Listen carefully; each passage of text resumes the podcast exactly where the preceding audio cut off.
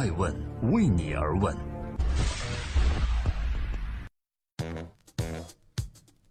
Hello，各位好，二零一七年的十一月十九日，今天是星期日，我是爱成，欢迎聆听守候每周日上线的爱问顶级人物专访对话。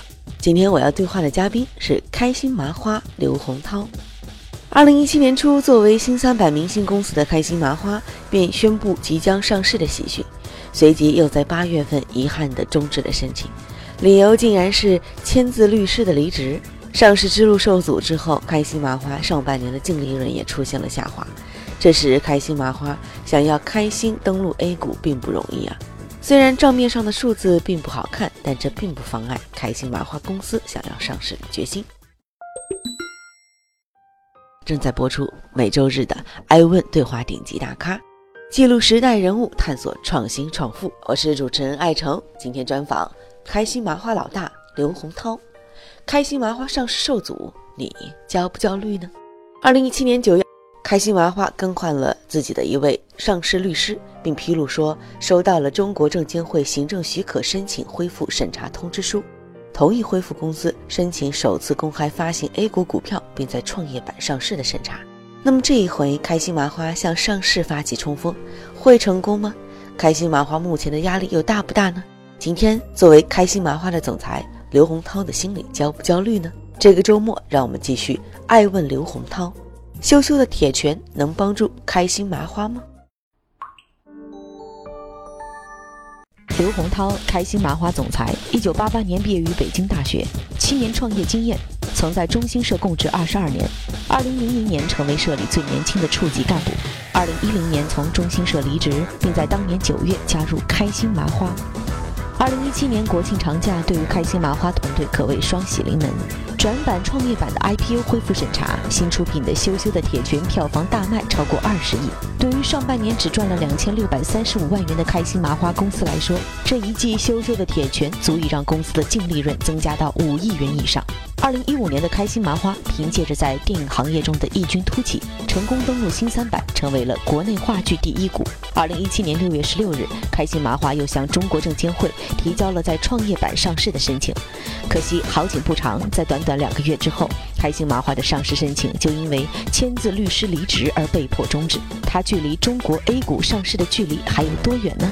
开心麻花又为何选择在此时此刻登陆创业板？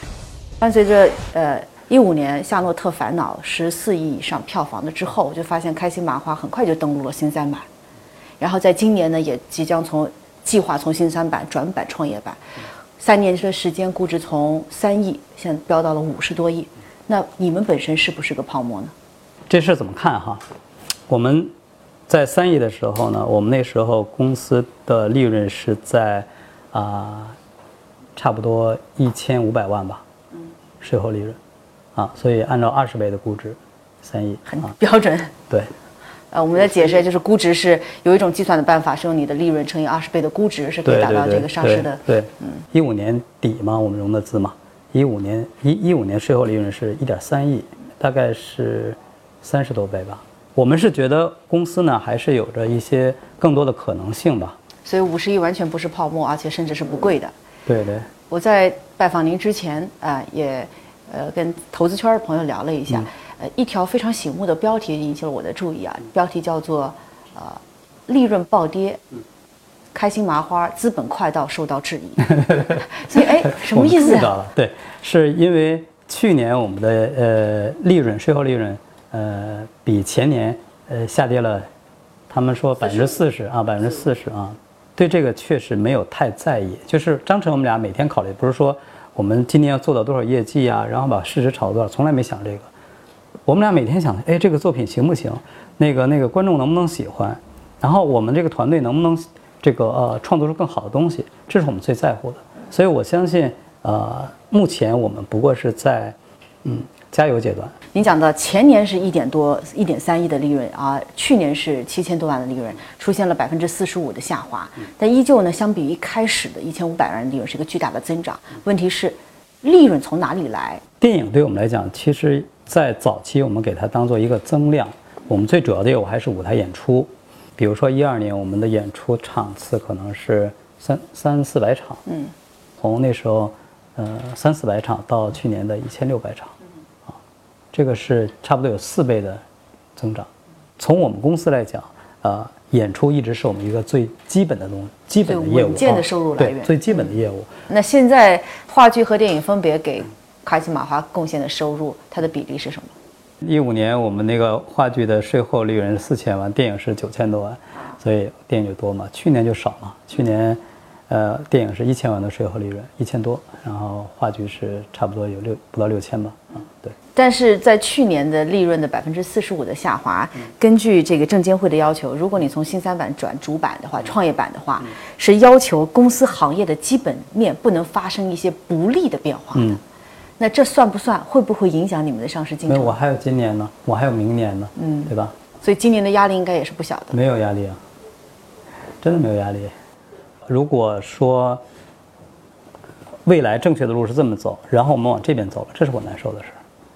我们肯定往五年以后、十年以后看。但是如果在资本市场上很现实，要求速度、要求回报，嗯，你怎么来平衡这种矛盾？比如股民炒股，投资人。买一个企业，我觉得他应该看到这个企业的是未来，而不是看的是当下。如果我在现在我把业绩做特别好，然后三年后这家企企业忽然就后继乏力了，那大家都很悲剧。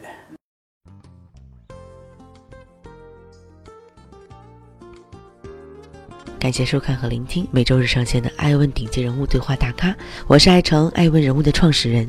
爱问为你而问，让内容有态度，让数据有伦理，让技术有温度。爱问是我们看商业世界最真实的眼睛，记录时代人物，传播创新精神，探索创富法则。